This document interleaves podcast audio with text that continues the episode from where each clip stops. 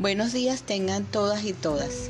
Saludo este espacio tan creador, tan fructífero, que seguro estamos todos y todas que contribuirán con la transformación educativa para la soberanía, para nuestro país.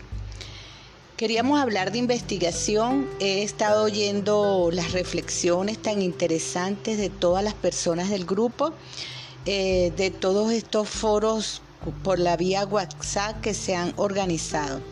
Quisiera hacer unas pequeñas contribuciones desde mi práctica, desde mi experiencia y siempre en el entendido que es una, una contribución para intercambiar, para avanzar. No nunca es una receta, ni una imposición, ni creer que lo que uno ha aprendido y ha desarrollado tiene que ser igual para todos. Cuando hablamos de la investigación para la transformación educativa, eh, es importante ver para qué tipo de educación. Y en nuestro caso, el tipo de educación es para la educación robinsoniana. Esa es la educación que queremos, todos y todas, y a ello se debe el nombre de esta universidad, Samuel Robinson.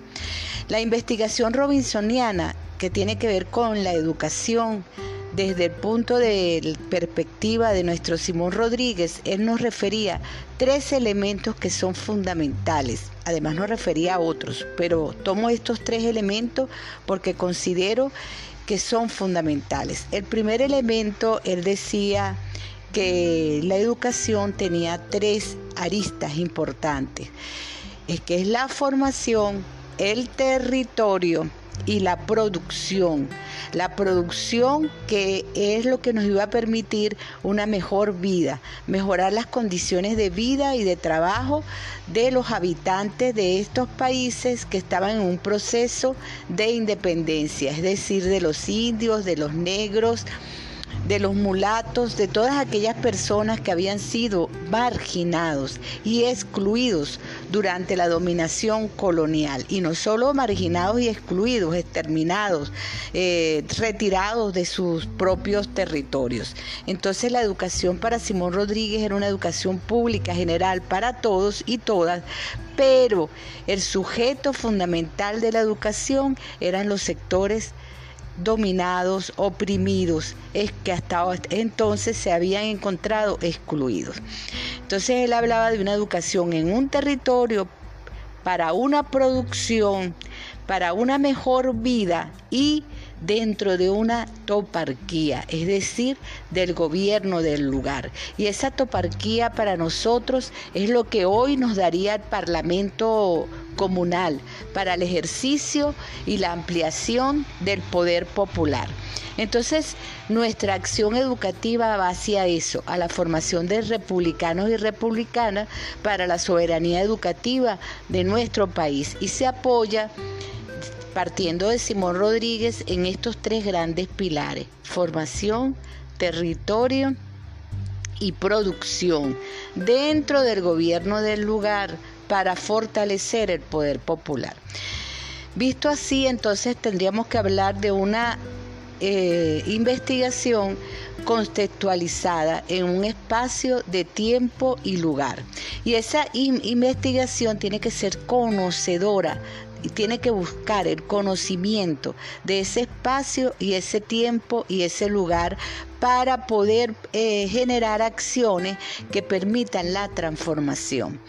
Y eh, para poder lograr esto, yo creo que debemos entonces entrar en un estudio de las contradicciones existentes contradicciones económicas, políticas, sociales, familiares, para ver la capacidad transformadora, para modificar esas contradicciones y darle potencialidad transformadora. Y una investigación así es dialógica, es decir, tiene un punto de vista y el investigador tiene un punto de vista, el maestro y la maestra tienen un punto de vista, pero al partir de ese punto de vista buscan dialogar con los demás. Y dialogar con los demás es dialogar con los otros y las otras, con el entorno, pero también es dialogar con las teorías con las teorías como un instrumento que nos permite fortalecer la investigación. Además de eso, es una eh, investigación que busca transformar la escuela. La escuela vista como un espacio una investigación que busca transformar la escuela. La escuela vista como un espacio organizador de múltiples espacios de formación. Una escuela que busca convertirse en un sitio de cultura, como lo decía Paulo Freire.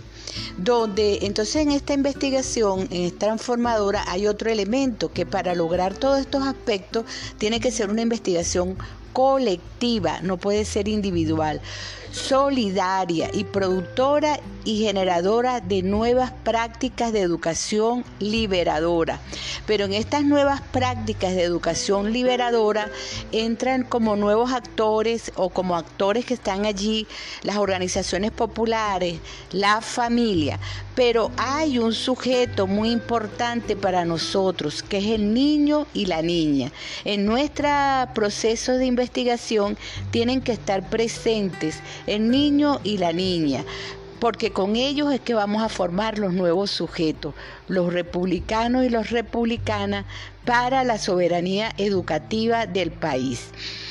Dicho esto, creo que, es bien importante entonces eh, eh, construir o seguir construyendo los colectivos de investigación conectados en redes, identificando los aspectos que vamos a investigar. Y esos aspectos estarían interrelacionados.